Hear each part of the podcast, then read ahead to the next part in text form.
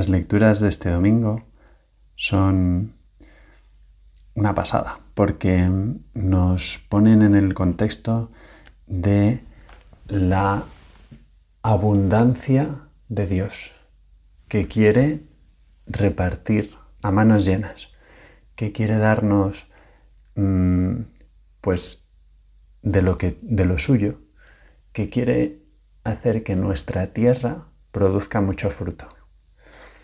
La primera lectura es una lectura antigua del libro de Isaías, ¿no? del Antiguo Testamento, pues, eh, pues como siete siglos antes de Cristo. Em, y ya entonces se sabía muy bien el funcionamiento de pues, eh, ese ciclo hidrológico. Es, simpático, ¿no? Porque ya decían, esto dice el Señor.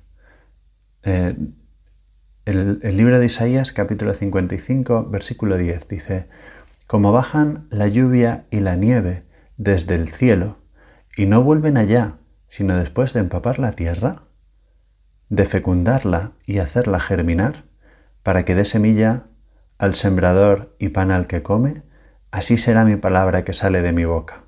Esto es lo que está diciendo el Señor. No volverá a mí vacía, sino que cumplirá mi deseo y llevará a cabo mi encargo. Pues es simpático porque efectivamente el, ciclo del agua, ¿no? Cae la lluvia, empapa la tierra, eh, si es nieve, pues llena eh, los montes de nieve, esa nieve se derrite, forma ríos, los ríos van a la mar, el mar eh, por, se evapora y esa evaporación del mar genera de nuevo las nubes. Ese ciclo hidrológico, ¿verdad? Que hemos estudiado todos, pues en el colegio, ya lo sabían en tiempos del profeta Isaías.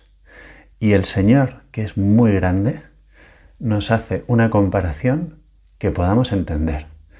Igual que esa lluvia es necesaria para que pueda haber fruto y esa lluvia no se va de vacío, ¿no? O sea, no es una lluvia inútil, por así decir. Incluso la, lluvia de la ciudad tampoco es inútil, porque aunque solo sea para limpiar las calles, ¿verdad? Y limpiar todo, eh, pues esa contaminación y tal, pues todo eso cae con la lluvia, ¿no? Y pues se respira mucho mejor después de, una, de una, lluvia así que, que, limpia todo, ¿no? Pues el Señor, la palabra del Señor, también produce pues limpieza, eh, produce frutos de santidad en nuestra vida si estamos dispuestos, si tenemos eh, nuestro corazón, pues estamos con esa tierra eh, que está como preparando, ¿no? Preparando, o sea, preparándose para, para esa lluvia, pues para que le haga producir esos frutos. El Salmo responsorial dice, la semilla cayó en tierra buena y dio fruto. Y esto es precisamente lo que tenemos que trabajar nosotros, ser tierra buena. Y, y así la palabra que escuchemos, pues podrá producir en nosotros frutos de santidad personal y frutos pues para la gente que nos rodea. O sea, el santo no se hace solo, ¿no? no nos salvamos solos, necesitamos pues ejemplos de santidad de otras personas y ser nosotros para otros ejemplos también de, santidad, de, de, vivir bien las virtudes humanas y sobrenaturalizarlas. Es decir, pues una persona que cae bien, que es buena gente, pues si eso luego no solo se queda en la cosa humana, ¿no? Pues tengo muchos amigos, eso me facilita mucho el trabajo, ¿no? Porque no me llevo mal con nadie, ni siquiera con el jefe, y pues entonces pues estamos todos contentos y, podríamos llegar a una conclusión de que también el Señor dice, cuidado con esto, ¿no? La conclusión de decir, bueno, todo me va bien, entonces voy a hacer como aquel que tenía unos graneros muy llenos y entonces, ¿qué haré? Pues los destruiré y construiré otros mayores porque tenía una gran cosecha, ¿no? Y le diré a mi alma, come, bebe, banquetea, porque todo te va maravillosamente bien. Y el Señor, pues esa es otra parábola, ¿no? Le dice, eh, necio, esta misma noche te van a reclamar el alma, todo lo que has hecho para quién será.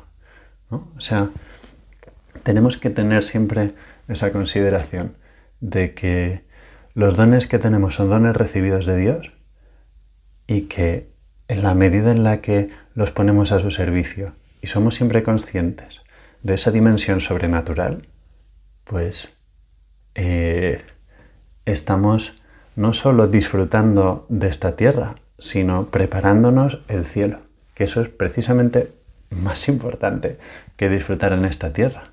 Como sabemos, eh, hay vidas que uno dice, uff, qué vida más dura, pero que han sabido llevarla a Dios y, también pues, ha producido enormes frutos de santidad. ¿no? Pues tanta gente que, bueno, pues que no elige, ¿quién elige sufrir? ¿no? ¿Quién elige las dificultades? Pero sin embargo, si las llevamos eh, por Dios, ¿no? pues eso también nos permite que, que nuestra tierra produzca buen fruto. ¿Por qué? Por la palabra de Dios bien entendida en mi corazón. No dejo que de mi corazón salgan cosas malas, sino eh, pues la palabra de Dios me ayuda a fructificar incluso en un terreno pedregoso, difícil, ¿no? En el que las circunstancias sean complicadas, ¿no? Entonces, que eso es precisamente lo que, lo que nos dice el Señor también en el Evangelio, ¿no? Nos invita a que preparemos muy bien el terreno. Da igual las circunstancias en las que tenemos el terreno que tenemos, ¿no? Pero si peleamos, ¿no? Porque esté bien dispuesta nuestra alma a recibir las gracias que Dios quiere darnos, pues eso fructifica seguro. Y además de un modo que no, que no sabemos, ¿no? Porque no sabemos cómo es la virtud de la semilla. O sea, eso no lo podemos hacer nosotros. Nosotros lo que sí que podemos hacer es acogerla lo mejor posible y cuidarla, ¿no? Mimarla. Pues mimar los dones de Dios, mimar las, las gracias que Dios nos, nos, nos va dando, ¿no? Y eso pues nos hará cantar, cantar de alegría, estar disfrutando incluso a veces en las incomprensiones o en las dificultades de la vida coincide, y esto no es una dificultad, sino una gran coincidencia, que este domingo es la fiesta de la Virgen del Carmen. Y de ahí viene. Carmen viene del Monte Carmelo, pero a su vez este nombre eh, quería decir canción. Bueno, pues que nuestra vida sea una canción, una canción pues para Dios y que las cosas para Dios ofrecidas y hechas con, arte, con salero, son canciones que también alegran a los hombres. Pues ojalá nuestra vida también alegre a todos los que tienen a nuestro alrededor. Y aprovecho también para felicitar a todas las Cármenes que nos están escuchando.